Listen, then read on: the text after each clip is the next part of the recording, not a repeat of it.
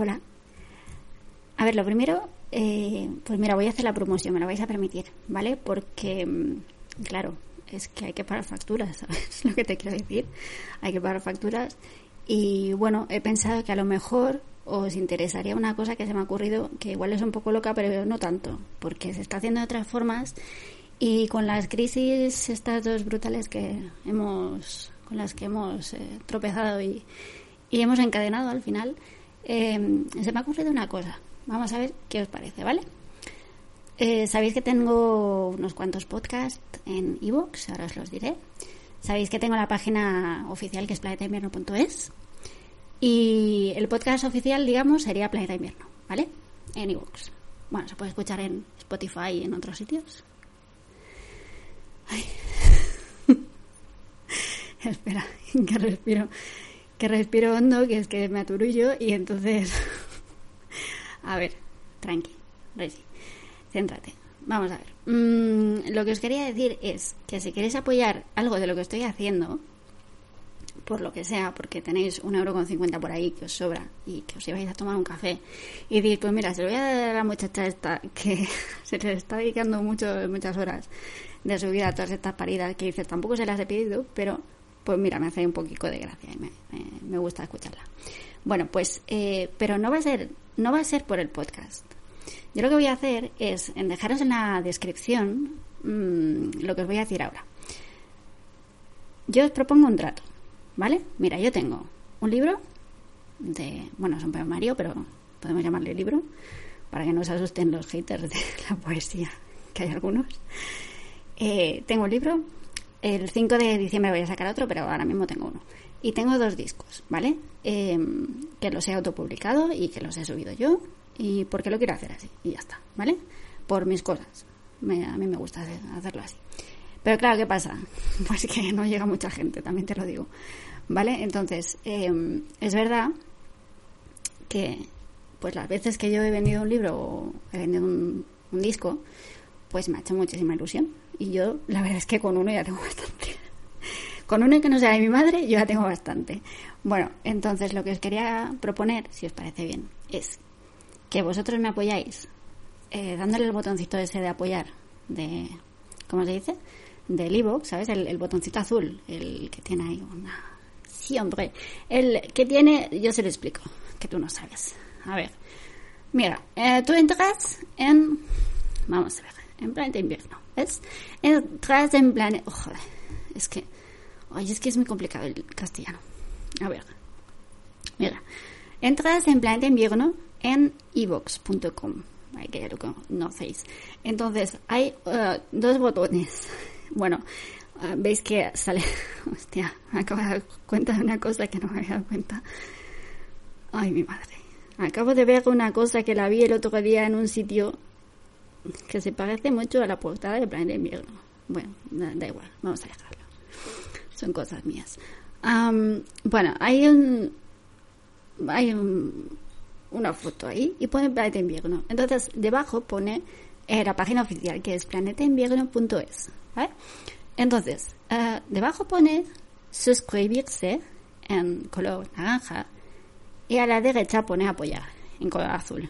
Es, ver, es un, es como un dibujico que, uh, es que no sé lo que es. Yo diría que es una medalla, a lo mejor, no lo sé. Bueno, pues para apoyar joder, que la nos está quedando esto. Luego te quejas, de los podcasts que hacen lo mismo. Joder, ¿eh? Luego te quejas. No, no, sí, no me quejo. Bueno, sí me quejo, pero no me quejo en realidad. O sea, que yo lo que digo es que vamos al grano. Sí, espera, que lo cuento un momentito y ya te pones a hacer tus cosas, ¿vale? Que no te lo va a escuchar. Y ya te pones a hacer tus cosas porque, a ver, seamos sinceros, la poesía no interesa a nadie, así que no te va a escuchar nadie. O sea, que yo creo que haces muy bien con hacer clickbait este de que vas a leer algún poema de Benedetti y de Ismael Serrano mmm, y de, a ver, y de Gloria Fuertes y de um, Joan Margarit y un, un, chico que no sé muy bien lo que es, pero esto no es poesía, ¿no? No, no es poesía, es un libro muy chulo que a mí personalmente me gusta mucho. Es muy guay, es un tesorito que tengo. Sigue, sigue. Pues eso le dais a apoyar y ahora viene lo bueno, que, yo creo que es muy buena idea. Mira, tú apoyas el podcast de Brian de Invierno, entonces lo que haces es eh, apunta esta dirección de correo electrónico, que os lo dejaremos abajo en la descripción, porque porque yo hago mejor de, ¿sabes? De administrativa que el otro chiquillo. Es que el otro chiquillo no sabe, no está por lo que tiene que estar, no está por el lado. Eh, Frederica, que mira que llevamos cinco minutos y medio y esto no ha empezado. ¿Quieres que le diga yo? No, no, espera, mira, es mm, apuntar esa dirección, por favor, es de Gmail, ¿vale? Es penilane, con dos N's, penilane, se dice penilane, ¿vale? BCN. Eh, BCN viene de, ya lo sabéis, ¿no? De, que viene de Barcelona. es muy bonita Barcelona. A ver si vais a ver. Bueno, ahora no, porque estamos un poco mal. Pero cuando estemos bien, que, joder, menudo año nos ha tocado. Aunque luego ha dado un girito ahí, tampoco está tan mal, ¿eh? ha dado un plot twist que dices tú allí. Es verdad, ha dado un plot twist muy extraño que me parece muy bonito y que, y que me ha emocionado un poco, pero vamos a centrarnos, que llevamos 6 minutos 29. Va, que tampoco era tan... si era muy rápido. Que sí, que sí, espera un momento, que es que estoy muy... Es que no sé qué me pasa con el... Es que por culpa de coronavirus, a vosotros nos pasa que no dormís bien y que estamos como ultra sensibles. Joder, yo estoy jugando por todo. El otro día estuvimos, ¿te acuerdas, Reggie? Que vimos la de Lost in Translation. Ay, qué bonita es. ¿Qué acuerdas? Que me puse a llorar. Bueno, con esta no, me puse a llorar con la otra. ¿Con cuál era? Um, así, con la Virgen de Agosto. Que es súper chula. Es muy chula, de verdad, ¿eh? Muy, muy, muy, muy chula. Hasta que llega la hora 33 y luego uno se convierte en una mamarrachada que no sé muy bien qué ha pasado ahí. Y creo que es de Jonás Trueba. Perdóname, Jonás. Con todo el cariño te lo digo y sin acritud. Pero con lo bonita que era, que era una pasada maravillosa, preciosa, una cosa preciosísima. Y coges y en, la hora 33 haces esa mierda. Pero por favor, pero no podrías haberla cortado en el minuto la hora 33. Bueno, perdona, Federica, sigue. Pues, a ver. Es que... Ah, sí. Bueno, pues vosotros apoyáis... Joder, 7 minutos 42. Perdón, ¿eh? De verdad, perdonadnos. Es que luego intentaremos editarlo para que vaya todo más rápido, así como en YouTube, ¿vale? O sea, así. Así, todo muy rápido. Como si fuéramos uh, unos ciclotímicos. A ver. Que ya sabéis, ¿no? Ya sabéis que estoy buscando una camiseta. Estoy buscando una camiseta. Bueno, ya sabéis a qué me refiero. Vale, eh, sí. A ver. ¿Dónde iba? Es que, ¿sabes qué me pasa? Que no duermo mucho últimamente. Jo, pues viene al club. Ya, pero tía, es que yo soy un poco más mayor que tú. Yo no sé a ti cómo te sienta, pero yo es que estoy des... ¿Cómo se dice? Joder, me está sentando fatal porque a mi edad, ¿sabes lo que pasa? Que, pero tampoco está mayor. Bueno, un poco más mayor que tú, sí. Pero estoy hecha una cría. Además estoy buenísima. Bueno, sí. A ver, sí, sí. Tampoco te lo voy a negar. Mira qué curioso. Vale, ya pago, no me miras así. Perdona, es que me oye dormido poquísimo. Me cago en la madre y me parió. Oye, que a lo mejor esto lo escuchan niños. A los niños ya te gustaría a ti que escucharan. Pues no, porque es que digo muchos tacos y me tengo que quitar. O a ver, eh, que llevamos nueve minutos. A ver, a cambio de que es apoyar con un euro 49 que, que es en el podcast de Planeta Invierno, es a cambio de que la muchacha esta, Benny Lane, os va a regalar lo que vosotros queráis de entre, elegir entre el libro de Invítame a vivir o bien un... Eh, bueno, es que tiene un poemario anterior, lo que pasa que sabes que cubre. Que es que... A ver, ¿cómo te lo digo? Es que está con su nombre real. Y Penny Lane no quiere eh, usar ese nombre mm, para estas cosas, porque, bueno, cosas suyas, ¿sabes? Porque valora mucho su intimidad y, yo la respeto y la entiendo. Y te entendí mucho, sobre todo, ¿sabes cuando, Reggie? cuando, cuando, cuando vimos es que vimos eh, Begin Again, oh, qué bonita es. Me que bajar la canción esa de, ¿sabes cuál te digo? Sí, la de la, la de la hija. Sí, sí, la de la hija que empieza a tocar. Oye, esa canción me encanta. Bueno, pues eh, me recuerdo un poco a lo que tú intentas hacer, ¿eh? porque no quieres pasar por el tubo de algunas cosas y no te gusta eh, ciertas cosas y no te gusta que te mangonen. Y entonces no quieres, digamos, venderte mm, de esa forma. Mm, aunque sea a cambio de que puedas ganar un poco de dinero con todo esto que estás haciendo, que está ahí muy, muy bonito, pero es que no dan, no te da ni para pagar la luz, chiquilla, ¿sabes? No, he visto que bien pronuncias, chiquilla, ¿sí? La verdad que sí. Oye, tú, tú creo que te llevarías muy bien con el chico este, ¿cómo se llama? El pianista James Rhodes. Está los dos ahí a tope ¿eh? con el idioma castellano. A mí el castellano me encanta. Estoy, me, me hace mucha gracia, ahora estoy con el japonés y me hace muchísima gracia. La, me compré el otro día una camiseta de Studio Ghibli que está ahí, ¿sabéis lo que es? Studio Ghibli, ¿verdad? Bueno, pues, em, se me ha ido la castaña. A ver qué. Ah, sí, que ponía en una letra y ponía ramen. Y es que me hizo una ilusión porque lo entendí. Bueno, me costó un poco me costó un rato darme cuenta, pero más o menos de la Ga la entendí, luego había un paro que no entendía muy bien, y luego vi que el alacamiento de la vocal, la M de mediodía, era N de, bueno, N, ya está. Y eso es, eh, y es katakana creo, sí. Es muy guay en japonés, es muy guay, pero es muy complicado. Bueno, entonces, atender, por favor, que ya estamos terminando con esto. y hago empezar el programa por fin. Joder, 12 minutos. Ya lo siento, además, luego ponemos una música aquí, ¿eh? por favor. Luego en la, en la edición, en la edición, es muy complicado en castellano. A ver, a cambio de, o sea, vosotros pagáis. ¿Quieres que lo cuente yo? Sí, por favor, estoy agotada. Me voy a dormir. No puedo más, estoy súper cansada de dos minutos de soy. Adiós. Adiós, Frederica. ¿Qué? ¿Sabes que no podía haber nadie más loco que yo? Pues sí, hay mucha gente más loca que yo. Si yo en realidad soy bastante normal. Se me va un poco la castañica, pero, pero hay cada uno por ahí que dejará correr, ¿eh? No sé si habéis escuchado a Juniper, la muerte. Pues escucharla, escucharla, ya veréis. Ya veréis lo que es estar locaza.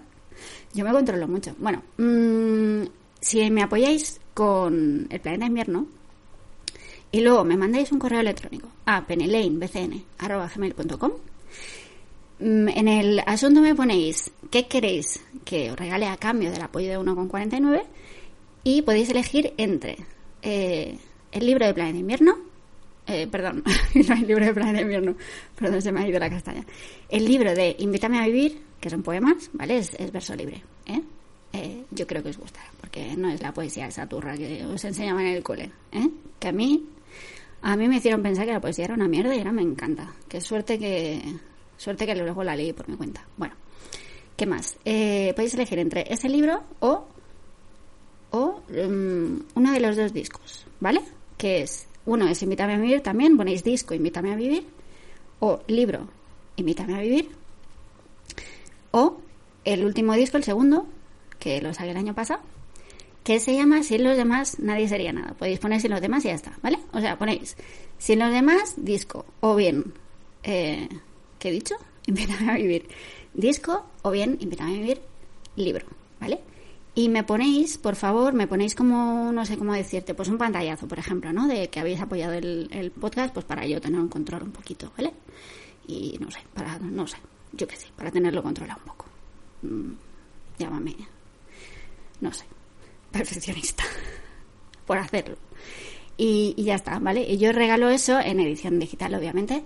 Os regalo eso y, y, ya está. Porque al final yo, pues, a ver, sí, claro que quiero comer, pero, a ver, tampoco estoy viviendo en la calle.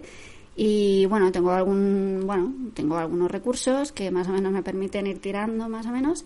Pero eh, a mí lo que de verdad me hace ilusión, más que vender mucho, pues me hace mucha ilusión eh, que lo leáis y lo escuchéis, la verdad. Si es que yo con eso ya, Si no necesito mucho yo.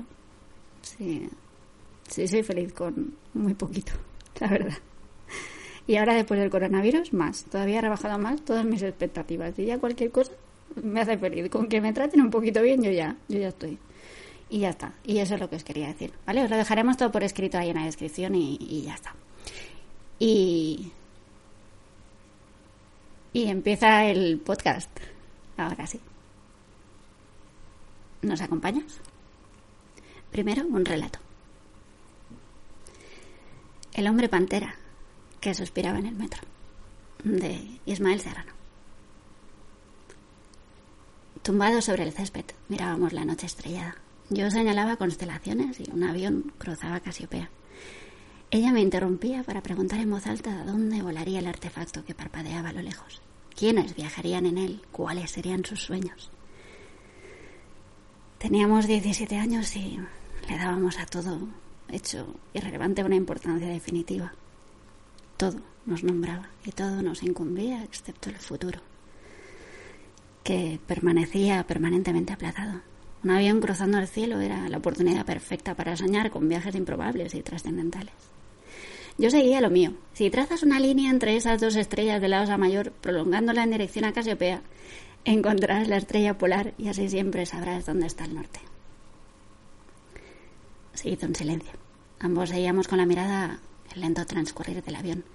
Era una de las primeras noches de verano y yo estaba enamorado de aquella muchacha. Notaba su hombro junto al mío. No, no estábamos solos, era un tiempo en el que las noches de viernes nos convocaban a todos al parque al caer la tarde para leer poesía, beber de la botella de cerveza compartida, jugar, ponernos serios y sobre todo enamorarnos. Otros seguían con sus charlas. Yo, sin saber muy bien cómo, había conseguido tumbarme junto a ella, un poco apartado del resto, y trataba de impresionarla con mi conocimiento del mapa estelar. Mira, casi se puede ver la Vía Láctea. Es una pena que las luces de la ciudad opaquen el brillo del firmamento. ¿Sabes que la Vía Láctea es un brazo de la galaxia en espiral en la que vivimos? Yo miraba hacia arriba y la imaginaba sonriendo, maravillada, con mi sabiduría. Quieres estudiar físicas, ¿no? Me preguntó cuando hubo perdido de vista el avión. Sí, me gustaría empezar la especialidad de astrofísica. Había algo de orgullo en mi voz. ¿Y eso? Me gusta mirar las estrellas. Me gusta indagar en los límites de la realidad. Conocer los secretos de la mecánica celeste. El origen del universo. El primer estallido que nos trajo hasta aquí.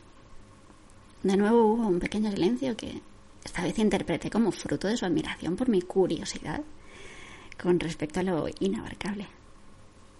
¿El origen del universo? Preguntó de nuevo la muchacha sin dejar de mirar el cielo.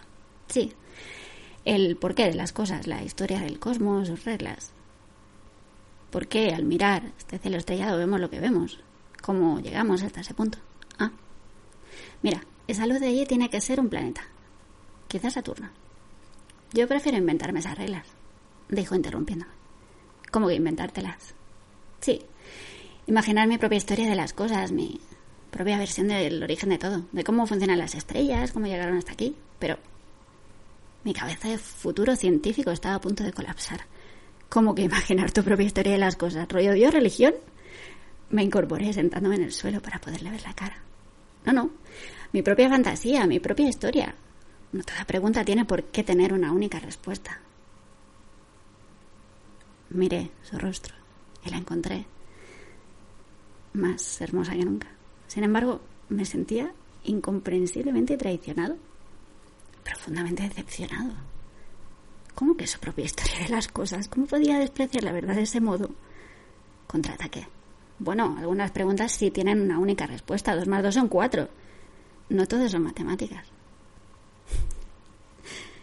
La matemática no es la respuesta a todo. Pero lo que dices es vivir una mentira. En mi tono se podía intuir ya algo de enfado. No creo, será mi verdad y puede resultar una verdad amable, siempre que nos haga mejores. Decidí callarme y tumbarme de nuevo a su lado derrotado. ¿Cómo era posible que ella, ella, prefiriera vivir al margen de la verdad y no solo negarla, sino decidir cuál es la versión alternativa más conveniente? Elegida solo por su hermosura o su conveniencia. No, no, no. La realidad es cualquier cosa menos conveniente, pensaba yo. Y la razón dicta leyes que facilitan el progreso. Yo quería estudiar ciencias físicas y a la chica a la que amaba desesperadamente. Teníamos 17 años. Me parecía una soberana tontería. Mi cabreo se hizo humo cuando de repente decidió cogerme la mano. El mundo se paralizó. El murmullo de las conversaciones que había alrededor desapareció. Las estrellas detuvieron su temblor. En...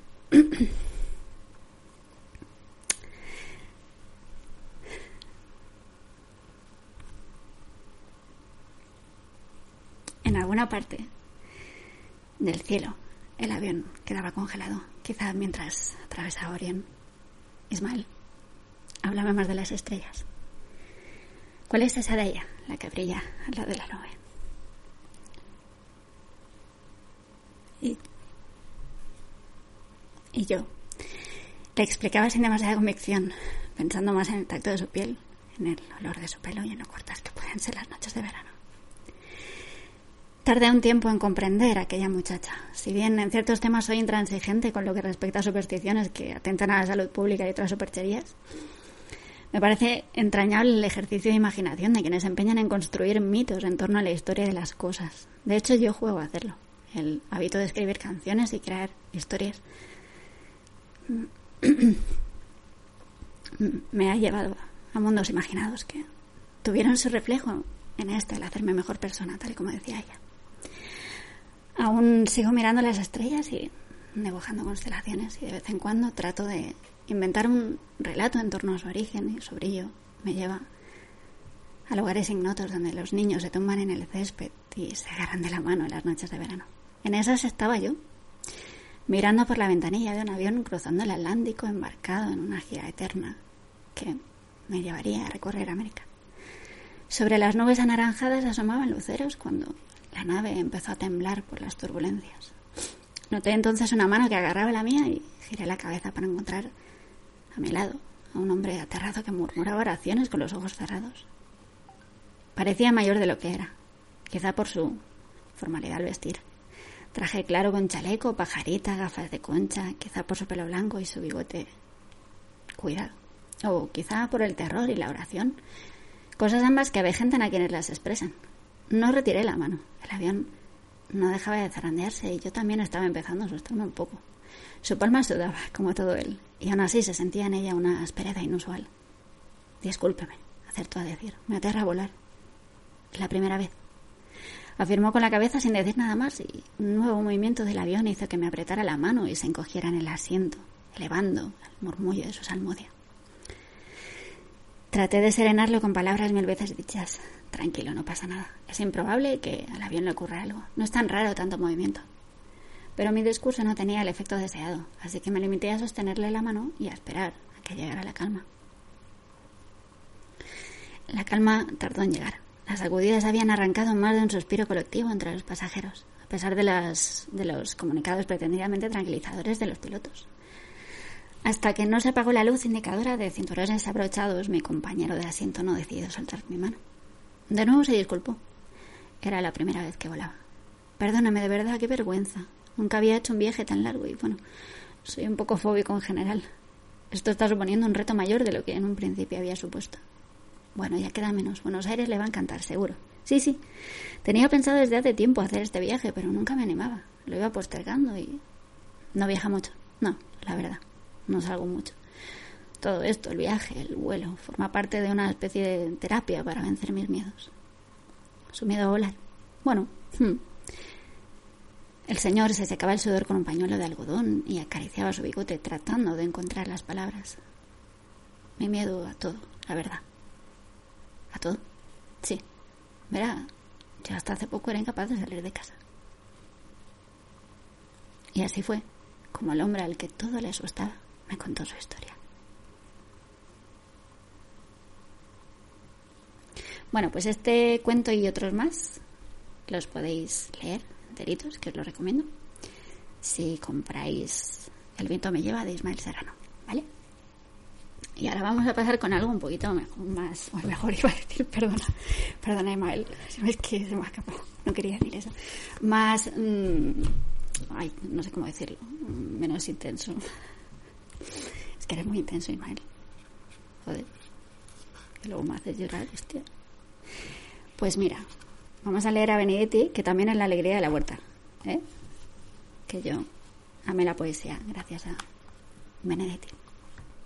Es maravilloso, Benedetti. Maravilloso. De hecho, ves es que con el coronavirus yo no sé qué me pasa, estoy me emociona todo, joder. Bueno, a ver, céntrate. Em, eh, me dio muchísima pena y lloré cuando murió. Y bueno, estaba... Da igual. Otro día lo cuento. El poema de Benedetti se llama Bienvenida. Y está en un librito preciosísimo, pequeñito, monísimo, que sale... Ay, qué cosa tan bonita sale aquí. Mira, si salen paraguas y unas raíces que, se clavan en la tierra y una casita roja. Ay, qué cosa tan bonita. Por Dios. Bueno, pone grandes libros en formato pequeño, Big Books. Y, la colección se llama El amor, las mujeres y la vida. Y este poema se llama Bienvenida. Bienvenida, de Mario Benedetti. Se me ocurre que vas a llegar distinta, no exactamente más linda, ni más fuerte, ni más dócil, ni más cauta. Tan solo que vas a llegar distinta, como si esta temporada de no verme te hubiera sorprendido a vos también. Porque, quizás porque sabes cómo te pienso y te número. Después de todo, la nostalgia existe. Aunque no lloremos en los andenes fantasmales, ni sobre las almohadas de candor, ni bajo el cielo opaco. Yo nostalgio, tú nostalgias, y cómo me revienta que él nostalgie. Tu rostro es la vanguardia, tal vez llega primero porque lo pinto en las paredes con trazos invisibles y seguros. No olvides que tu rostro me mira como pueblo. Sonríe y rabia y canta como pueblo y eso te da una lumbre inapagable. Ahora no tengo dudas. Vas a llegar distinta y con señales, con nuevas, con hondura con franqueza. Sé que voy a quererte sin preguntas. Sé que vas a quererme sin respuestas. Pues sí, sí, efectivamente era mucho menos intensito. Venga, ya era una mujer. Que la que te descuidas solo lees cosas de tíos. Venga, Gloria Fuertes. Pues voy a abrir al azar. Pues mira, perfecto. Yo es que cuando abro cosas al azar me encanta, porque pasan unas cosas muy raras y me encantan. Mira, al azar es la página 133 de un libro que es, eh, a ver, se llama esto, Gloria Fuertes, obras incompletas, edición de la autora de la edición Cátedra, de la editorial Cátedra, quiero decir. Y pone que es de la tercera edición y de la... Hostia, no. Madre, madre de Dios. Mira, es del año 77, la madre que me parió. Y yo no había nacido en el año 77 todavía. Joder. Perdón. De verdad que intento decirme unos tacos. Bueno, pues el poema de Gloria Fuerte se llama Ya ves, qué tontería. Ya ves, qué tontería. Me gusta escribir tu nombre, llenar papeles con tu nombre, llenar el aire con tu nombre, decir a los niños tu nombre.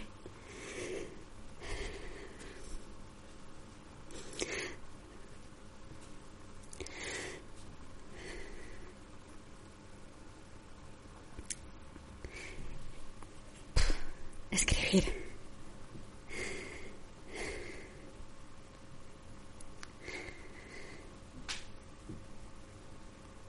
escribir a mi padre muerto.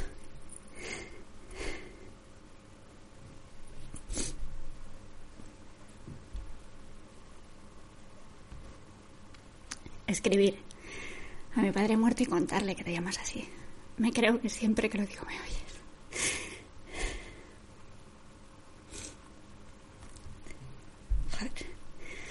Pues espérate que no voy a poder. Ay, por Dios, qué mal.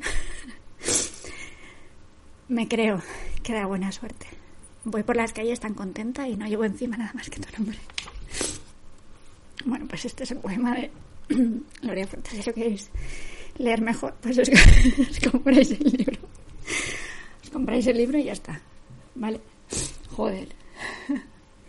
Pues mira, vamos a... Uy, voy a leeros otro relato que por lo menos me voy a calmar un poco. Ya está, no lloréis, ¿eh? Que aquí solo puedo llorar yo. Ay, mi madre, no quiero pensar el próximo día que vaya a un concierto. Mira, me acuerdo hace muchos años que fui con un amigo a un concierto. Estábamos en primera fila y os juro, de verdad, lo que pasa es que luego me dio vergüenza sacarlo, pero os juro que me llevé un rollo de papel higiénico. porque estaba convencida que me iba a echar a llorar como una gilipollas. No, como una gilipollas no, porque llorar es muy sano. Y ojalá la gente llorara más y fuera más sensible, de verdad, ¿eh? Bueno, mira, el relato es de un librazo que os recomiendo muchísimo, además sacará una edición espectacular, espectacular, además no poder. Se llama Andrew Kaufman, ¿vale? Y el libro se llama Todos mis amigos son superhéroes. Es una edición décimo aniversario, pone, con más superhéroes. Y bueno, la portada es muy bonita, sale un corazón de color marrón ahí, súper grande. Y vamos a ver. Eh, pone el cuarto de las maravillas, que deduzco que es la, la... Ah, no, editorial Turner. Ah, pues entonces eso debe ser, no sé, debe ser la colección o algo. Bueno, pone con ilustraciones de Marc Torren y traducción de Diego de los Santos, ¿vale? Que me gusta mucho hacer las traductoras y los traductores. Bueno. Vale. Entonces, em, y es la edición de mayo de 2015, toma. ¿Ves qué bien? Bueno, y pone para amarlo. vale. Dice, sale de embarque. Esto os lo tenéis que comprar, ¿eh? de verdad, vais, vais, o sea, lo vais a releer tantas veces. Es la cosa más bonita que habéis leído en vuestra vida, de verdad. Perdón por los golpes que estoy dando, no puedo evitarlo. Bueno, a ver. Me tendría que seguir a sonar los mocos porque así no se puede leer. Segundo, perdón. Vale, ya está. Perdón. El relato se llama Sala de embarque, ¿vale? De Andrew Kaufman. Tom y la perfeccionista están sentados en la sala de embarque de la puerta 23, Terminal 2, del Aeropuerto Internacional Lester B. Pearson. Son las 10.13 de la mañana. Tom observa a la perfeccionista mientras ésta comprueba la dirección que figura en su equipaje de mano y coloca de nuevo la etiqueta en su sitio. Es la tercera vez que lo hace. La perfeccionista recorre la sala de espera con la mirada. Hay más gente que asientos. No entiende por qué nadie ha ocupado la silla vacía que tiene a su derecha. La silla que tiene a su derecha no está vacía. Tom está sentado en ella. Para la perfeccionista, Tom es invisible. Tom lleva intentando convencerle de que no lo es desde el 14 de agosto, el día de su boda. Le ha hablado en susurros y le ha gritado, le ha llamado por teléfono, le ha enviado faxes, telegramas y correos electrónicos. Sus amigos comunes han intentado convencerla de que Tom no es invisible. Ellos sí que pueden verlo, ella no. Tom tan solo es invisible para la perfeccionista. Faltan 15 minutos para el embarque del vuelo hace 117, con destino a Vancouver. La perfeccionista no tiene ni idea de que Tom está a su lado. Él le toca la nuca y a ella le da hipo. Siempre que Tom le toca la cabeza, a ella le da hipo. Si le toca la pierna le provoca espasmos musculares. Si le toca la espalda estornuda. Tom aparta la mano y la deja reposar sobre la rodilla. A la perfeccionista se le quita, se le corta el hipo. Su relación nunca ha sido fácil. La perfeccionista es una superheroína. Y el origen de su poder es su necesidad de poner orden. Para ella, poner orden es algo tan necesario que puede lograrlo solo con desearlo. Tom no es un superhéroe, aunque la perfeccionista no es la primera superheroína con la que ha salido. Su primera novia con superpoderes fue algún día. Era pelirroja, de complexión robusta, y tenía dos superpoderes. Una asombrosa habilidad para pensar a lo grande y una capacidad ilimitada de procrastinar. Algún día, nunca, había usado sus superpoderes combinados hasta una mañana de domingo, cuando Tom y ella llevaban tres meses saliendo juntos. Estaban tumbados en la cama y algún día estaba mirando al techo. Imagínatelo, dijo ella. Respondió Tom, besando el hombro lleno de pecas de algún día. Nos casaremos, compraremos una casa y tendremos niños. Tom dejó de besarle el hombro y de mover los dedos. Se oyó el zumbido del frigorífico. Algún día, se apresuró a añadir. Nada más decirlo, se hizo más pequeña. Aquello empezó a pasar constantemente. Voy a pintar el baño, el cuarto de baño, decía. No lo digas, gritaba Tom. Algún día, añadía algún día, y se hacía aún más pequeña. Cada vez que algún día usaba sus superpoderes combinados, encogía, y cada vez que encogía, encogía un poco más. En marzo, cuando se conocieron, algún día medía un metro con sesenta y dos. En mayo medía uno con cuarenta y uno. A finales de agosto medía algo más de tres centímetros. En octubre ya dormía en el tapón de un bote de aspirina sobre un algodón. Tom la vio por última vez en diciembre.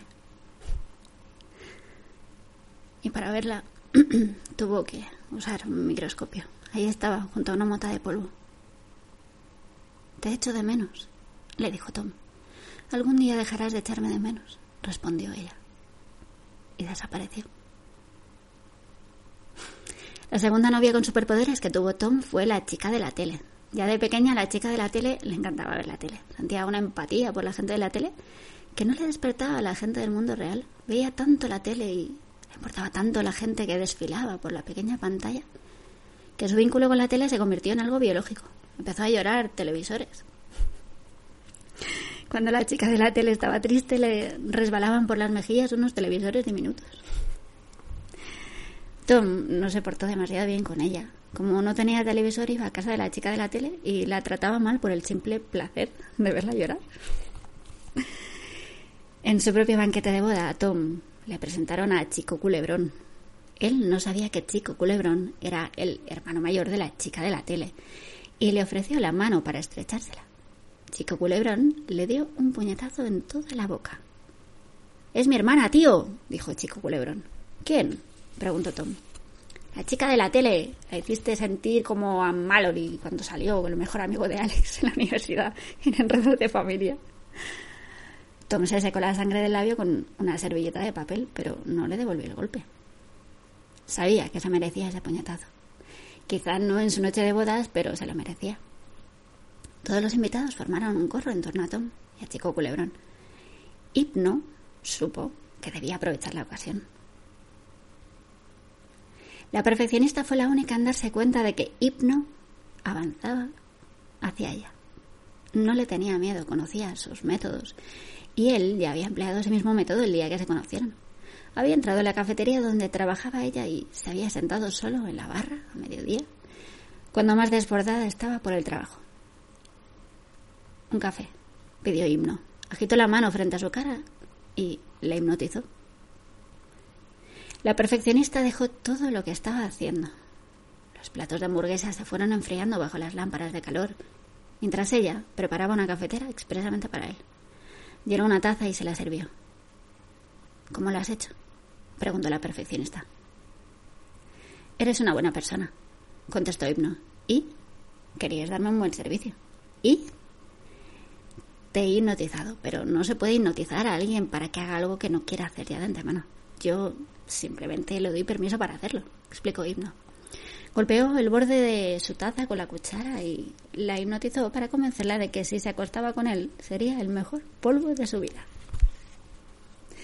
La perfeccionista tuvo una intensa relación con él que duró tres meses y que ahora recuerda en estos términos. El hecho de que te hipnotizase para convencerte de que los polvos con él eran los mejores del mundo no quiere decir que no lo fuesen realmente. Lo que Himno sentía por ella era algo mucho más profundo. Cuando la abordó en el banquete de boda aún estaba enamorado de ella. La perfeccionista se quedó inmóvil. Himno había elegido el momento perfecto. Un par de tipos estaban peleando junto a la mesa de los cócteles de gambas. Si le montaba el numerito, nadie se daría cuenta. Himno la abrazó y ella se dejó abrazar. Era el día de su boda y no necesitaba el permiso de nadie para hacer o dejar de hacer algo. Enhorabuena, susurró Himno. ¿Cómo dices? preguntó ella. Enhorabuena, susurró él en voz aún más baja. ¿Cómo? Volvió a preguntar la perfeccionista. Como no oía nada, giró la cabeza para que su oreja quedase más cerca de la boca de Himno. Él se acercó aún más y volvió a susurrarle algo. El oído fue el único que oyó las palabras de Himno. Estaba en el cuarto de baño cambiándose los tapones de los oídos. Acababa de sacarse el tapón gastado y llevaba uno nuevo en la mano. Su capacidad auditiva estaba al máximo. El oído oyó la pelea entre Tom y Chico Culebrón y también alguien susurrando con el ruido de fondo. ¿Te preocupa que no sea como nosotros? Alcanzó a distinguir el oído. Reconoció la voz de himno, pero no sabía quién le estaba hablando. La otra persona no decía nada. La perfeccionista no decía nada porque estaba pensando. Era la primera vez que se lo preguntaban y cayó en la cuenta de que nunca se lo había planteado. Se mordió el labio inferior y asintió con la cabeza. ¿Qué ves en él? preguntó Himno. No, no lo sé, respondió la perfeccionista. Sabía que quería a Tom, pero de repente ya no sabía por qué. Al reconocer la voz de la perfeccionista, el oído salió a toda prisa del cuarto de baño. Intentó abrirse paso a través del gentío que rodeaba a Tom y a Chico Culebrón, sin dejar de prestar atención a lo que oía. Sinceramente, oyó el oído que susurraba himno. Yo creo que no ves nada. ¡Perfe, no! gritó el oído. Demasiado tarde. La perfeccionista estaba hipnotizada. Y Tom ya se había vuelto invisible para ella.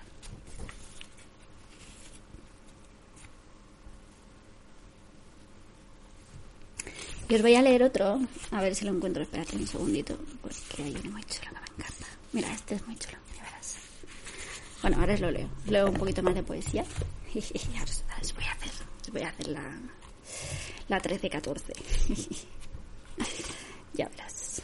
Ahora voy a leer algo mío. Mira, ya que no puedo. Bueno, os voy a leer algo del primer poemario que está mi nombre real, pero como.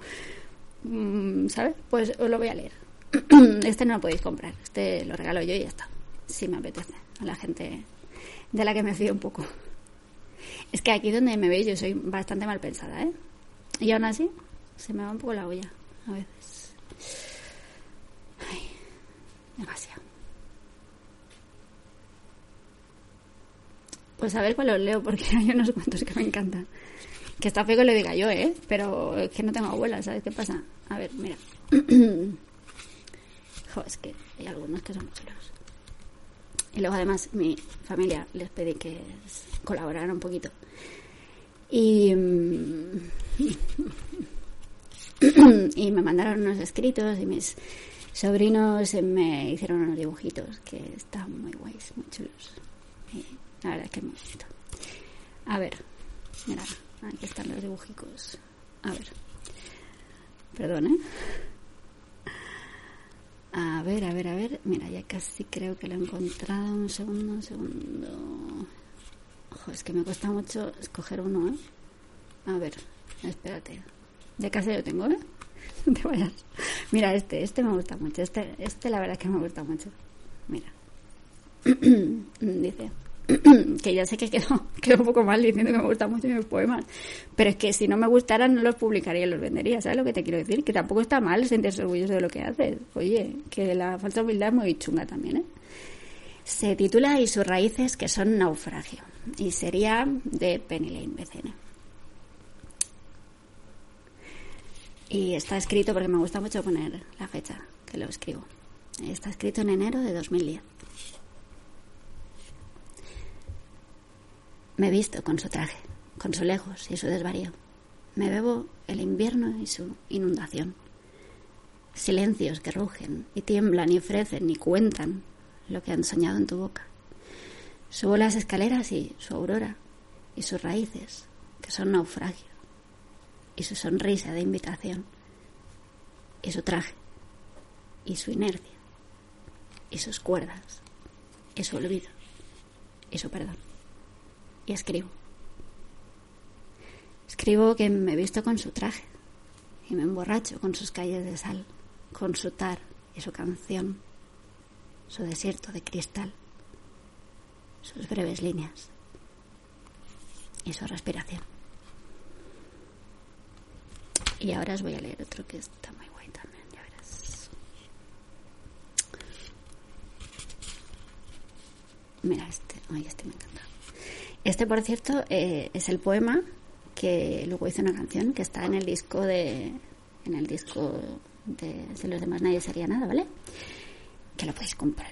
Y si apoyáis el podcast este concretamente de Planeta Invierno, pues, pues os lo mando gratis si queréis, ¿vale? Sale esta canción. Dice, bueno, se titula Prende la nieve. Y aquí arriba pone ayer, hoy. En el cabecero, cabecero se llama esto de arriba. Bueno, como les diga. Está abierto, uy, está abierto. Está escrito en octubre de 2008. Tengo muchos de 2008. Y de 2010. Muchísimos. Tenía mucho tiempo libre, parece. Mira, ahí está la foto de mi. de un periquito que tuve buenísimo que se llama. Bueno, da igual. Da igual, no voy a decir cómo se llama. Un pajarito. Era muy bueno. Se titula Prende la nieve. Desde fuera de la tormenta, mirando desde abajo la nieve, que ya no cae, porque prende al salvarnos, prende absurdamente, como absurdamente te amo, desde fuera del aguacero, mirando desde arriba los errores cometidos, que ya no duelen porque echan raíces. Y amanecen otras primaveras que aún quedan por acariciar. Te amo, me dices. O quizá fue lo que quise entenderte. Fue lo que quise entenderte. Mientras tus manos me reclaman, mientras tu boca me aprende y tu piel desorienta el rumbo a seguir, allí donde no oscurecen mis ojos, porque sigues soñando para mí, allí donde sigo soñando para ti. Tu boca no me juzga, no pide convencerme, no me arrastra. Está bien, se me arrastra. Echo de menos estar en aquel lugar, ¿recuerdas? aquel en el que tú no puedes dejar de mirarme besándome en silencio, sin rozar mis labios, sin que nadie más se haya dado cuenta. Vale, vamos a ver.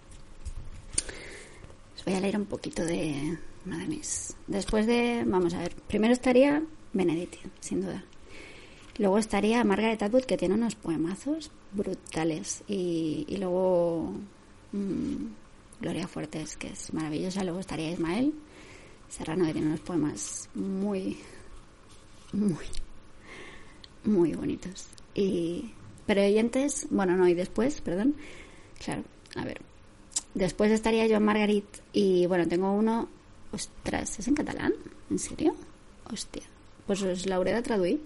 Vale, pues os lo traduciré. Mira, se llama Misteriosamente Feliz, ¿vale? Misteriosamente Feliz. Y bueno, pues mira, ya que está en catalán, pues os lo, Primero os lo digo en castellano, ¿vale? Y luego os lo digo en catalán. Anem a veure.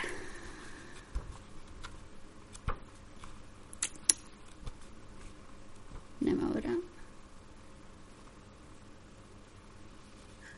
Jo, pues ahora no sé cómo deciros. Espérate.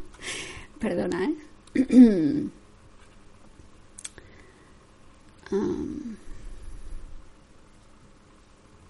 a ver, aquest.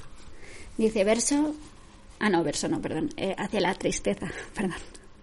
Es que el título es Ver la tristeza. Eh, hacia la tristeza.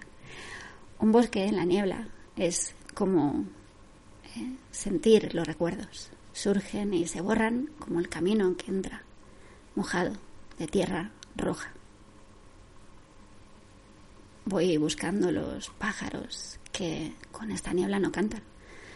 Todo está quieto, ya estoy en el fondo de la tristeza. Hay alguien en algún lugar leyendo este poema. Yo también estoy leyéndote a través de mis versos que tus ojos van siguiendo. De los pocos lugares donde encontrarnos, uno de ellos es la tristeza. Y en catalán sería ver la tristeza. Vos que podéis aprovechar para aprender catalán, ¿sabes? Lo que te quiero decir que és molt, és molt maco el català. Vers la tristesa. Un bosc entre la boira és com sentir els records. Sorgeixen i s'esborren, com el camí que hi entra. Mullat de terra roja. Vaig buscant els ocells, que amb la boira no canten. Tot és quiet, ja sóc al fons de la tristesa. Hi ha algú que en algun lloc llegeix aquest poema. Jo també estic llegint a través de els meus versos que els teus ulls van seguint. Dels pocs llocs on trobar-nos, un d'ells és la tristeza. Vale, os voy a leer otro más de Gloria Fuertes. Venga, a ver qué hay. Vamos a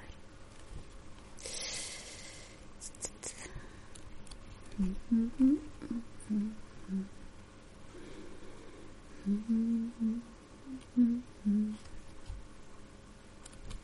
Ojo, me cuesta un montón. Um, me cuesta un montón elegir uno, ¿eh? Oye, es que tiene tantos esta mujer. Lo sabe, a ver qué dice. Ah, mira, este está bien. Vale. 207. Me gusta el título. Dice, él lo sabe, de Gloria Fuertes. Este que oye de vez en cuando es Manolo. Es la ninfa. Que de vez en cuando, pues, da su punto de vista, ¿sabes? Él lo sabe. Porque él lo sabe todo de antemano. Él o ella, quien sea, se lo sabe. Hay alguien que recita de noche tu futuro, que escribió antes del parto tu estadística, fecha de muerte tal, fecha de nacimiento, balanza de besos dados, recibidos, total que faltan números de amores, litros de llanto, letras vencidas, accidentes, viajes, hijos, no hijos, enfermedades, toneladas de dolor. Días en que épocas, segundos de placer, balance, risas. En infinito archivo están nuestros papeles, en carpetas de hule, nuestro expediente escrito. Marionetas somos, escorpiones amaestrados, libres, hasta una reja de hierro líquido condenados a eso que nos quieren echar. No puede nada el hombre cambiarse de su destino mal comparado, es como reclutas en enchufes. Hay fuerzas sobrehumanas ahí ocultas, corrientes, más sencillo está escrito. No puedes opinar. Y ni Dios con ser Dios puede rectificarse, desdecirse, borrar, tachar, cambiar un ápice, las cosas que nos pasan. Digo yo si será así o lo he escrito para calmarme. Maravillosa, Gloria Fortes. Maravillosa. Bueno, vamos a leer algo más de Benedetti.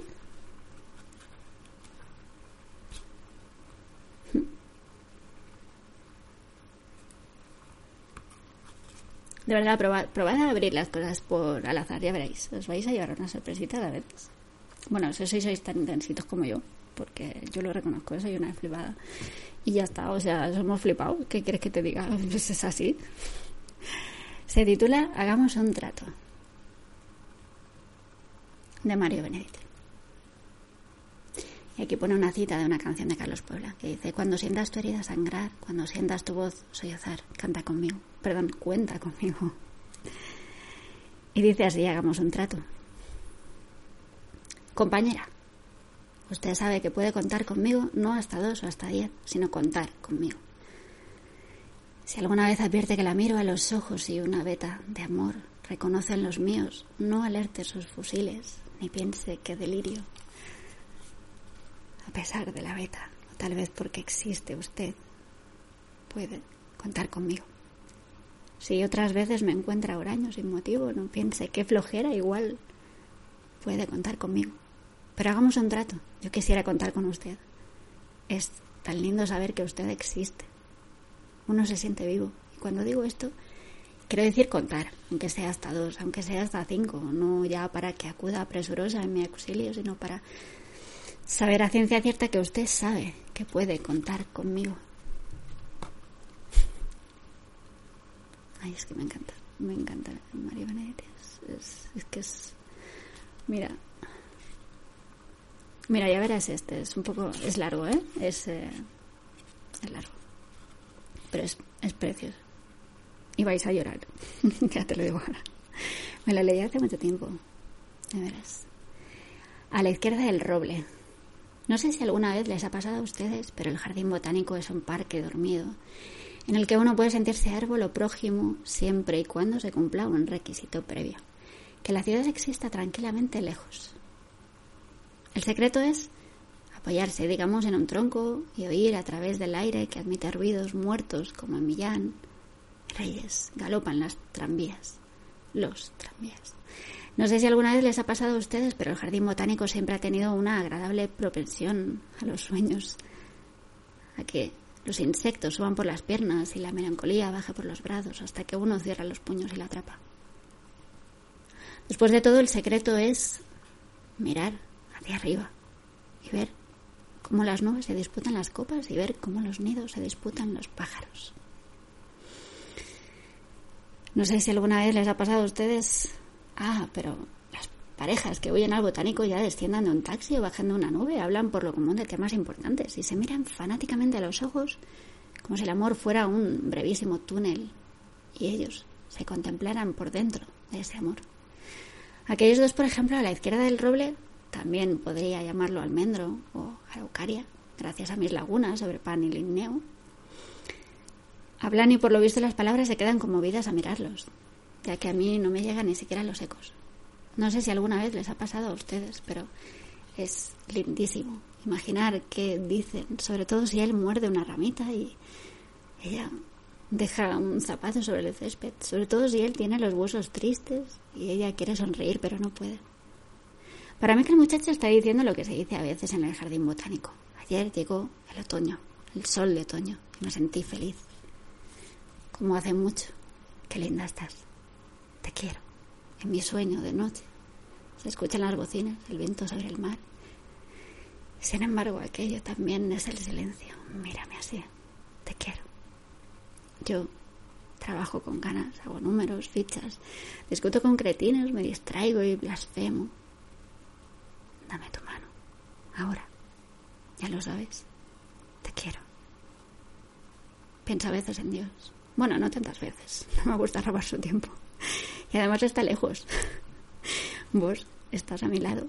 Ahora mismo estoy triste, estoy triste. Y te quiero. Ya pasarán las horas, la calle como un río, los árboles que ayudan al cielo, los amigos. Qué suerte, te quiero.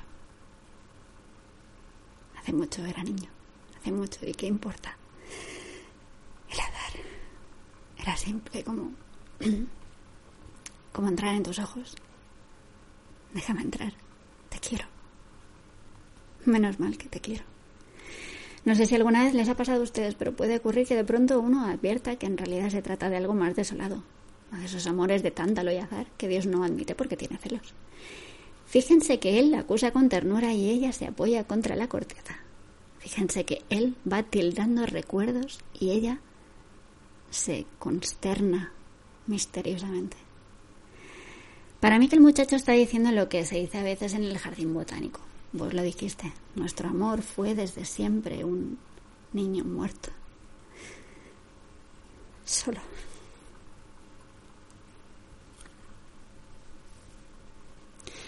Solo de ratos parecía que iba a vivir. Que iba a vencernos, pero los dos fuimos tan fuertes que lo dejamos en su sangre, en su futuro cielo. Un niño muerto, solo eso. Maravilloso y condenado. Quizá tuviera una sonrisa. Como la tuya. Dulce y honda. Quizá tuviera un alma triste como... Como mi alma, poca cosa. Quizá aprendiera con el tiempo a desplegarse, a usar el mundo. Pero los niños que así vienen muertos de amor, muertos de miedo, tienen tan grande el corazón que se destruyen sin saberlo.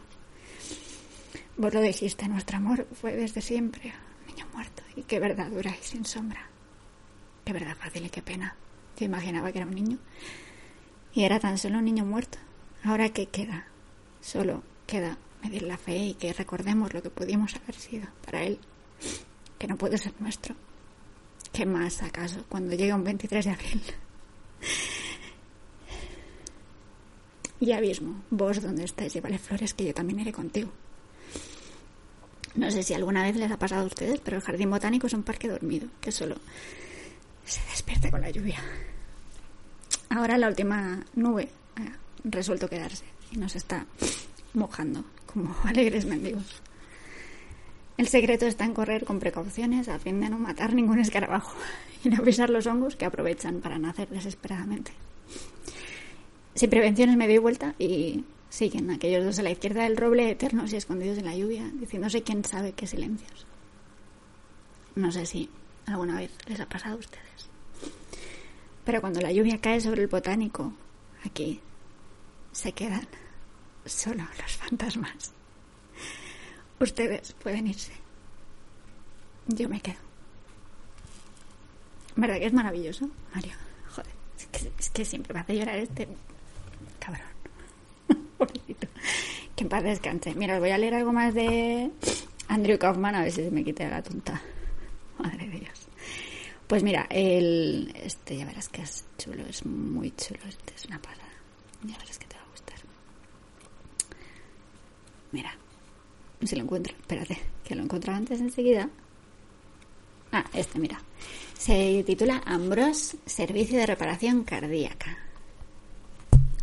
Y con esto creo que acabaremos. Con este y un, par de poemas míos más, ¿vale? Si queréis. Y ya está, porque ya llevamos una hora. Se titula Ambros, Servicio de Reparación Cardíaca y es de Andrew Kaufman de Todos mis amigos son superhéroes, ¿vale? Que tenéis que apoyar a las pequeñas librerías. Acordaos, acordaos. Ya se me ha caído una lágrima en el libro, me cago en la madre que me parió. Mira, mira, mira. Ay, por Dios, que lo voy a estropear. Bueno, yo por lo menos no subrayo. Bueno, ahora sí que estoy subrayando libros. Madre mía, estoy subrayando libros de poemas. No lo había hecho en mi vida. Bueno, Ambros, Servicio de Reparación Cardíaca. Dice, durante su primera semana de invisibilidad, Tom se limitó a seguirla a todas partes. El hecho de que tu amante piense que eres invisible no carece de ventajas. Tom veía a la perfeccionista vestirse y desvestirse. Veía lo mismo que ella en la tele, principalmente concursos y reposiciones. Veía separar la ropa blanca de la de color.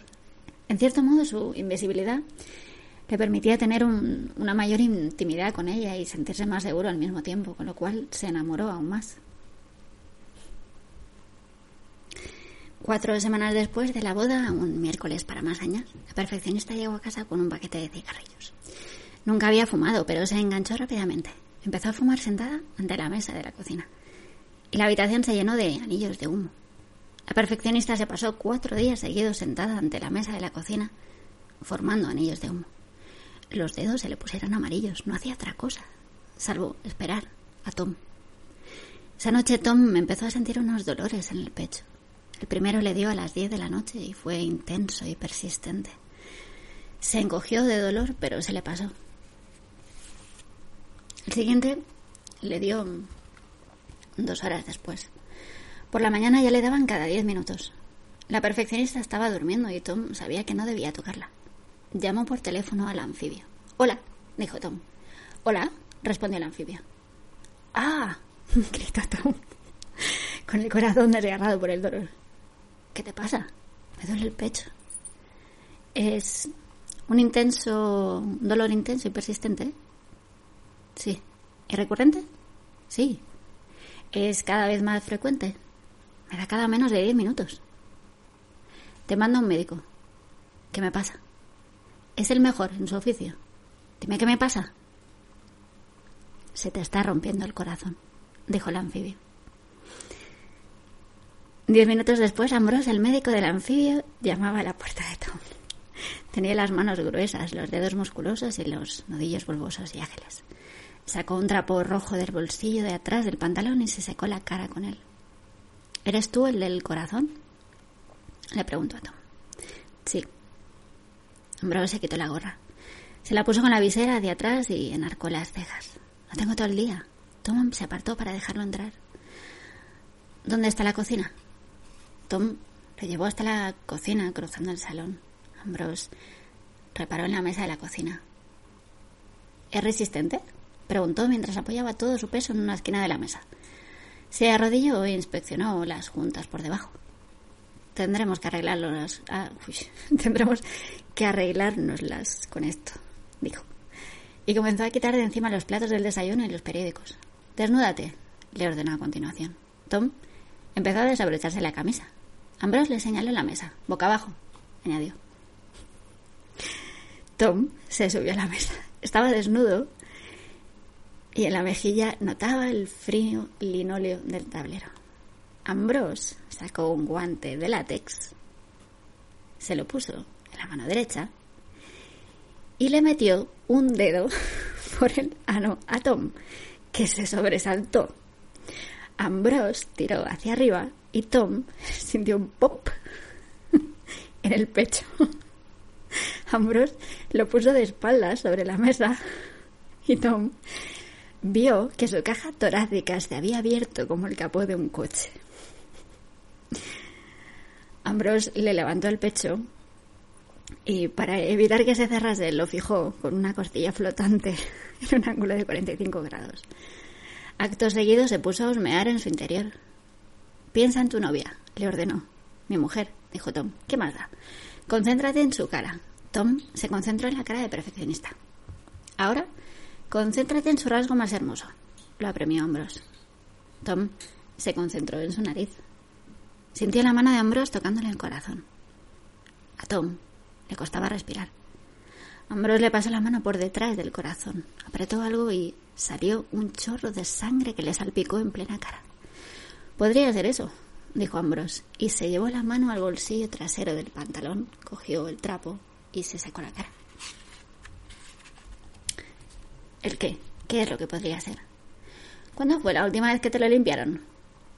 Nunca me lo he limpiado. Hmm, me lo figuraba, dijo Ambrose. Para esto voy a necesitar la actuar.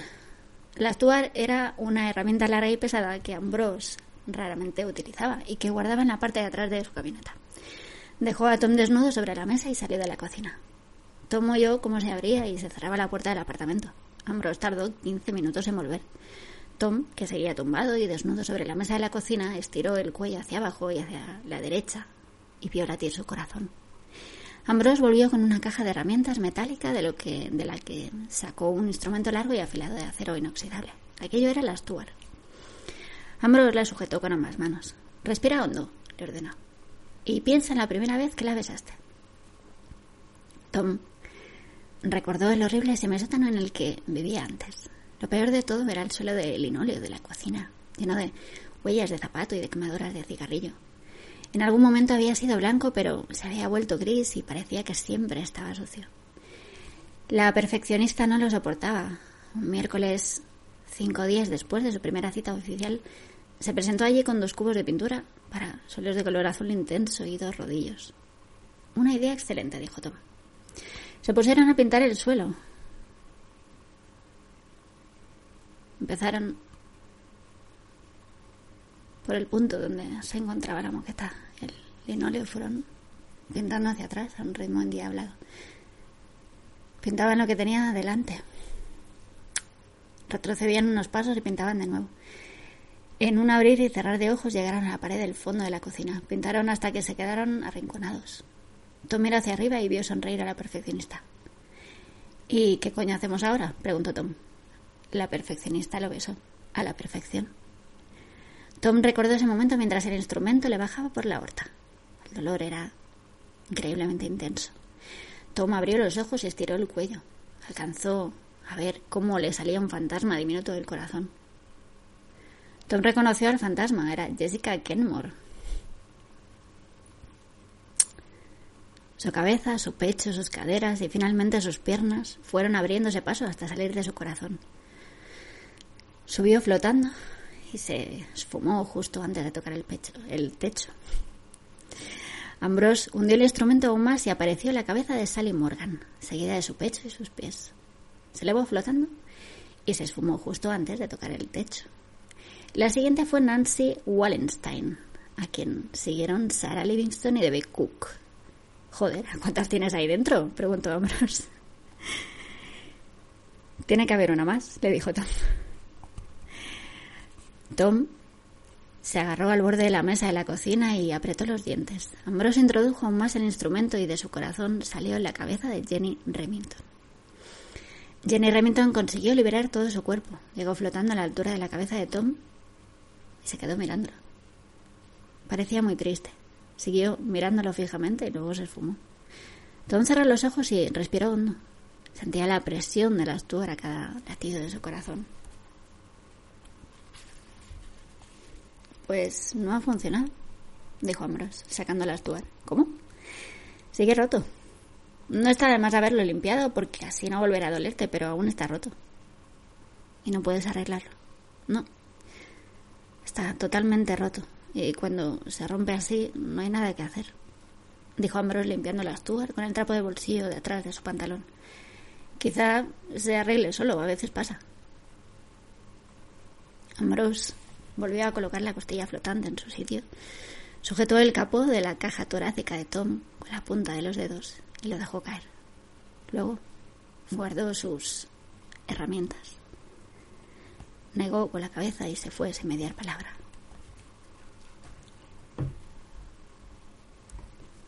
Pues yo creo que podemos mm, acabar con uno de Ismael Serrano, de un poemario que sacó que se titula Ahora que la vida, que es muy bonito. Hostia, también sale un... Vale, igual. bueno, pues el primero se titula... Ah, perdón. Ahora que la vida y la editorial es... Em, a ver, a ver, a ver, a ver. Mm, mm, ¿Dónde estás? Frida Ediciones y es de noviembre de 2015, la primera edición. Se titula Te vi. Es el poema de la canción. Que no sé, yo juraría que es. Da igual. Te vi. Te vi pasar con los ojos de lunes y el vestido blanco. Yo, con mi cara de siempre, te quise y las rodillas heridas. Te seguí sin que te dieras cuenta.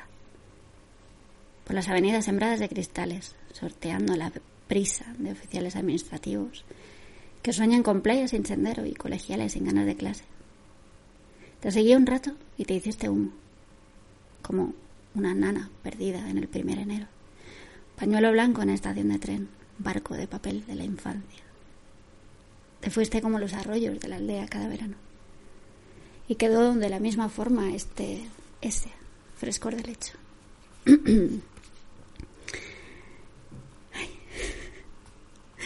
Joder, es que es muy bonito. Si os estáis emocionando vosotros también, ¿eh? No disimuléis. Que alguna lágrima os ha caído en, todo este rato, seguro. Pero vamos, es que mejor lo que queráis. Perdón. Te fuiste como los arroyos de la aldea cada verano. Y quedó de la misma forma ese frescor de lecho en mis pulmones de exfumador cansado. Dichoso al reconocerte igual que ese recuerdo que aún no tengo. Detrás de ti quedaron cachorros sin dueño, gaviotas, picoteando el lomo de una ballena, eclipse de taxi con radio apocalíptica, sonido de bolsa de plástico en medio de un velatorio, mi frente arrugada como un viejo periódico. Aún puedo imaginarme como un día serás. Te vi con los ojos de lunes y el vestido blanco. Eras la niña que dormía escondida, mi fin de semana eterno, la reina de todos mis torneos, la que bailaba sobre la cama por las noches, la que me espera para soplar velas, cada marzo compartido, por tus días, por los míos. Venga, voy a hacer uno más de, bueno, dos más de Ismael. Ay, chiquillo, que escribes muy bien. No puedo parar. Y luego os leeré uno más de, de Margarit, que encontré ayer o anteayer, no sé ya. No sé, no sé. El siguiente de Ismael Serrano se llama Aquel verano y pone la aldea de mi madre allá entre Berrocales y mi infancia. Salir afuera a la noche estrellada, aquel verano de los 15 años. Ahora que, a los casi 40, me levanto con frío y me echas una manta. Aquel verano del 89, entonces pensé en ti. No lo supe hasta hace un rato. Al recibir el olor de los jazmines que has dejado en el pingüino. No le hablé a nadie de ti. Quizá a las chicharras escondidas entre los cardos o a la bicicleta tirada al margen de la senda. Quizá al erizo moribundo que un día encontramos, al galgo que miraba con ojos de ciervo herido. Nuestro regreso cargado de romero y espigas. No sabía la forma en que celebrarías nuestro encuentro, ni el color de tu llanto copo de nieve en la espalda. Desconocía tu manera de saltar las olas. Tu empeño en hacer la cama en los hoteles, tu tarareo en la cocina, las alas de tu Pegaso siendo más sin dueño. Pero ya sabía de ti. El verano era inmenso, una colcha bordada por mis abuelos, un barco anclado en la viña seca, el mar. Hic sunt dracones. Un, un anuncio de revista, una leyenda a la que no llegaban los caminos, que se perdían entre las eras. Aún así sabía de ti.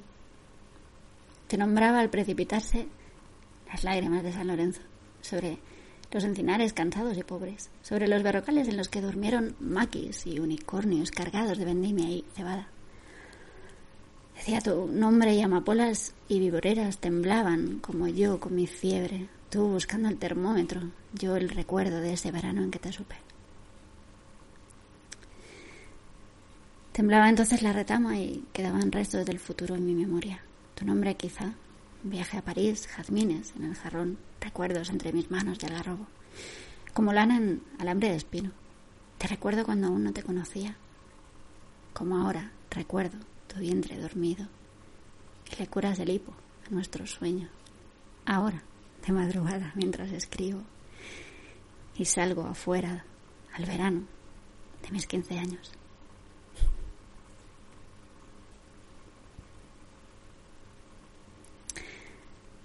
Y el último de Ismael, Ahora que la vida, que también es canción, obviamente.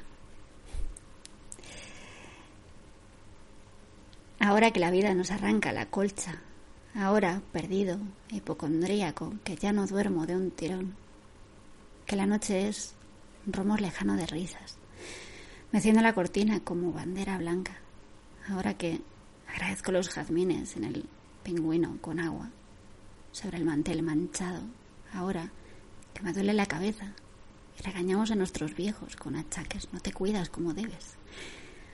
Y resulta más difícil sacar bajo la piel la astilla de la última noche de hoguera. Ahora que necesitamos excusas para emborracharnos, que te miras por más tiempo en los espejos, que no marcamos ya goles con la mano. Ahora que la duda no te ofende, que la noche es un rumor. Ya lo dijimos, ahora Fin de semana de cambio de horario y estudiantes preparando barricadas, ahora más que nunca. 140 caracteres para decirte que te amo. Una foto años 70 desde el móvil. Ahora que te encuentro. Peces voladores por Atocha. Marea verde de lápices y antorchas. Ahora llegas tú y me desordenas. Tiempos de vendimias en racimos, recuerdos de Vichy, tren sin maleta. Ahora que revuelves mis cajones. Hoy deshago el equipaje, te conozco. Te recuerdo de aquel viaje que aún no hicimos. Ahora como siempre todavía. Llegarás para llenar todas las cuencas. Llegarás como el destino. Como... Perdón. Perdón. Llegarás. Llegarás para llenar todas las cuencas. Llegarás como el deshielo. Y serás siempre. Vale, y ya el último de verdad, ¿eh? El último de verdad, de verdad, de verdad, de la buena. John Margarit. Em, voy a leer el que encontré ayer, que es muy guay. A ver si encuentro. Espérate un segundo. Aquí está. Mira, ya verás qué bonito es. Es es que es una pasada este señor. Dice...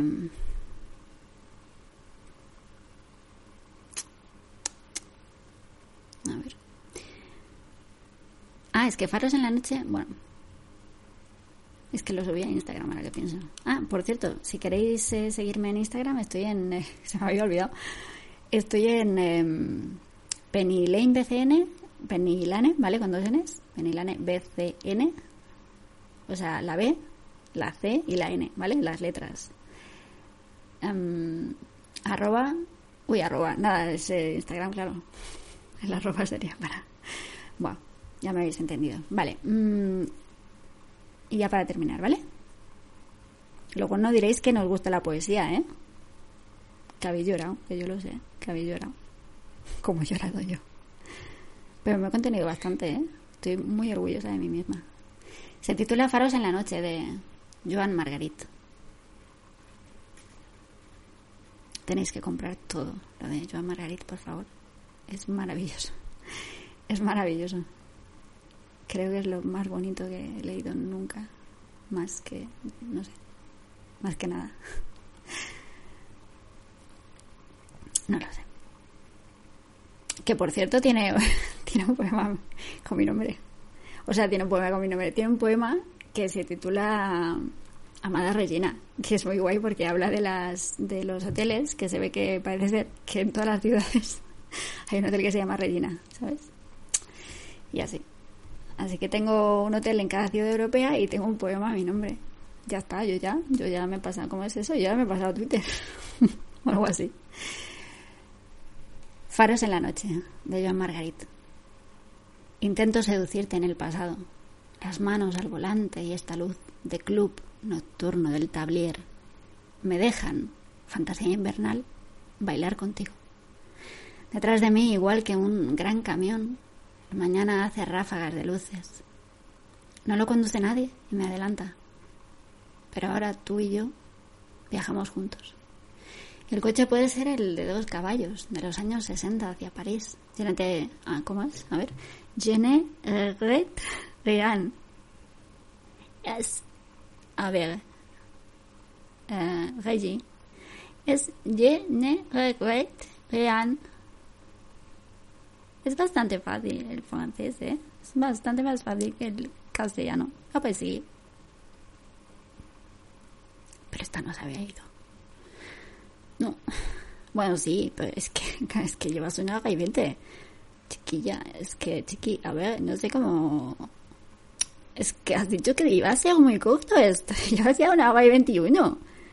No sé cómo decirte. A ver, la gente habrá desconectado ya. Suerte que hemos hecho la promoción y, toda la cosa esa de la de apoyar. Por cierto, es lo de huevo, ¿eh? Que si queréis apoyar eh, a, Penny Lane, BDN, es... Um, solo tenéis que darle al botón de apoyar azul, eh, el azulito de podcast, este que tenéis aquí arriba, no, no os cuesta más que un café, un colacao, un col colacao, y, uh, y, y, luego le pedís a ver qué quiere, le pedís qué, queréis a cambio, ¿vale? Acordaos que el libro de Invítame a Vivir, Invítame a Vivir el libro, eh, luego estaba Invítame a vivir disco o, o em, ¿cómo era el otro? Si los demás nadie sería nada. Bueno, podéis poner si los demás disco y ya está, ¿vale? Bueno, como solo, como solo hay un disco de eso, pues ya está, ¿vale? Y ya está. Y a partir del 5 de diciembre, acordar sus, acordaros, acordaos, perdón, que es imperativo. Es que hablar y escribir bien es lo que nos diferencia de los hijos de puta, ¿sabes? Que bueno, eso es de la vida moderna, lo sabéis, ¿no? Ay, mira, no me gusta nada explicar las referencias, de verdad, pero es que, yo qué sé, es que me ha salido solo. Que mm, acordaos que, mm, que eso, que me, me lo mandáis por correo electrónico, penelimbcn.com y ya está, eso os cuesta un café, ya está. ¿Eh? que yo entiendo que estamos todos en crisis, pero que, no sé, que si os gusta lo que hago y os apetece apoyarme un poquito, pues yo os mando eso por un euro con cincuenta, ya ves tú, o sea, yo lo haría, yo si otra persona hiciera esto, yo, yo la apoyaba, porque además a mí, pues estas mierdas me flipan estas mierdas locas. Bueno, me quedaba mi idea con el poema, ¿verdad? Perdón. Faros en la noche. Intento seducirte en el pasado. Las manos al volante y esta luz. De club nocturno del tablier me dejan fantasía invernal bailar contigo. Detrás de mí, igual que un gran camión, el mañana hace ráfagas de luces. No lo conduce nadie y me adelanta. Pero ahora tú y yo viajamos juntos. El coche puede ser el de dos caballos. Los años 60 hacia París. Jene Red... Hoy no sé. Jene Red Jan canta de Piaf perdón, bajo la ventanilla. Entra la noche fría de la autopista y el pasado se aproxima de cara velozmente. Cruza y me ciega sin bajar las luces.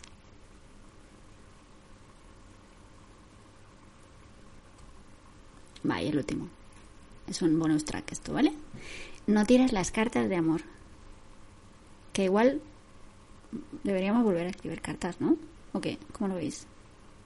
Yo estoy viajando al pasado desde hace una semana o dos, no sé. No sé en qué momento ha empezado esto. Que me he encontrado, eh, me ha dado por limpiar, que creo que ya lo conté en Twitter. Me ha dado por limpiar, eh, sí, por limpiar, ya lo he dicho bien en los correos electrónicos antiguos. Entonces me he ido a mis cuentas, que bueno, yo tenía otras antes, y por cosas. Y, y bueno, he mirado mm, pues cosas ¿no? que tenía, pues de 2008 y de 2009, de 2010 y de 2011 y así. Y nada, lo que quería decir es que me he encontrado con cosas que no me acordaba o con cosas que leídas ahora, pues, eh, no sé, han cambiado de repente el significado y las veo de otra forma y, la verdad es que me está pareciendo como si hubiera, no sé cómo deciros, em, como si hubiera viajado al, pasado, te lo juro. Es como que yo a veces pienso, yo soy muy flipada, ¿eh? ya lo sabéis, eh, pero yo a veces pienso, a ver si es que eh, ya hemos inventado los viajes en el tiempo y es leer cartas antiguas o emails antiguos o ver fotos de hace 20 años. Pues si es que eso es viajar en el tiempo ya. No necesitamos ningún coche, si es que ya lo estamos haciendo, si ya estamos en el futuro, el futuro es ahora, ¿no lo veis? ¿Que no lo veis? No lo veis. Y ya está. Y no tires las cartas de amor, se llama este, Joan Margarit, y acabamos con este, ¿vale? Oye, que iba a poner música, pero creo que voy a pasar de todo sin música, ¿eh? Ya está, hala. No tires las cartas de amor. Ellas no te abandonarán. El tiempo pasará, se borrará el deseo, esta flecha de sombra y los sensuales rostros bellos e inteligentes se ocultarán en ti, al fondo de un espejo. Caerán los años, te cansarán los libros descenderán aún más e incluso perderás la poesía. El ruido de ciudad en los cristales acabará por ser tu única música y las cartas de amor que habrás guardado serán tu última literatura. Jo, es que estoy viendo poemas muy chulos y no puedo parar. Va, el último, ahora sí que de verdad, de verdad, es el segundo bonus track, ya está. Pero ahí ya paramos, ¿eh? Mira, llevamos una hora y veintisiete, ya está. Ya más de hora y media, Que mi hermana me dice que los hago muy largos y, y tienes razón, es que a veces se me va la olla y a veces duran cuatro horas y cinco. Pero es lo que le decimos mi, mi hermano y yo, que hay podcasts de siete horas, que podría ser peor. Y de vez en cuando he hecho alguno de media hora, de 40 minutillos. También, no todo, o sea, que yo te entiendo, ¿eh? Te entiendo de verdad, te entiendo perfectamente, de verdad. Pero es que no puedo evitarlo, es que pasa y ya, no sé, yo qué sé, no sé, suerte sí. Y nuestro tiempo, de Joan Marguerite. Cuando nos dimos cuenta ya estaba en las ventanas, como para quedarse. Pero ahora, nada nos ilumina, sino esa vaga niebla. A veces una luz desgarradora, el nuestro fue otro tiempo mucho más inocente. Todavía en las obras celebrábamos cuando, sin accidentes, la estructura llegaba a lo más alto y se cubrían aguas. Vivíamos en calles a las que les sentaba bien un nombre como el de las camelias. Entre las azoteas cada noche se encendían las luces del ático de nuestra juventud, entre las voces suaves y lejanas. Alguna vez se oye un grito de pánico. Pero una herida es también un lugar donde vivir.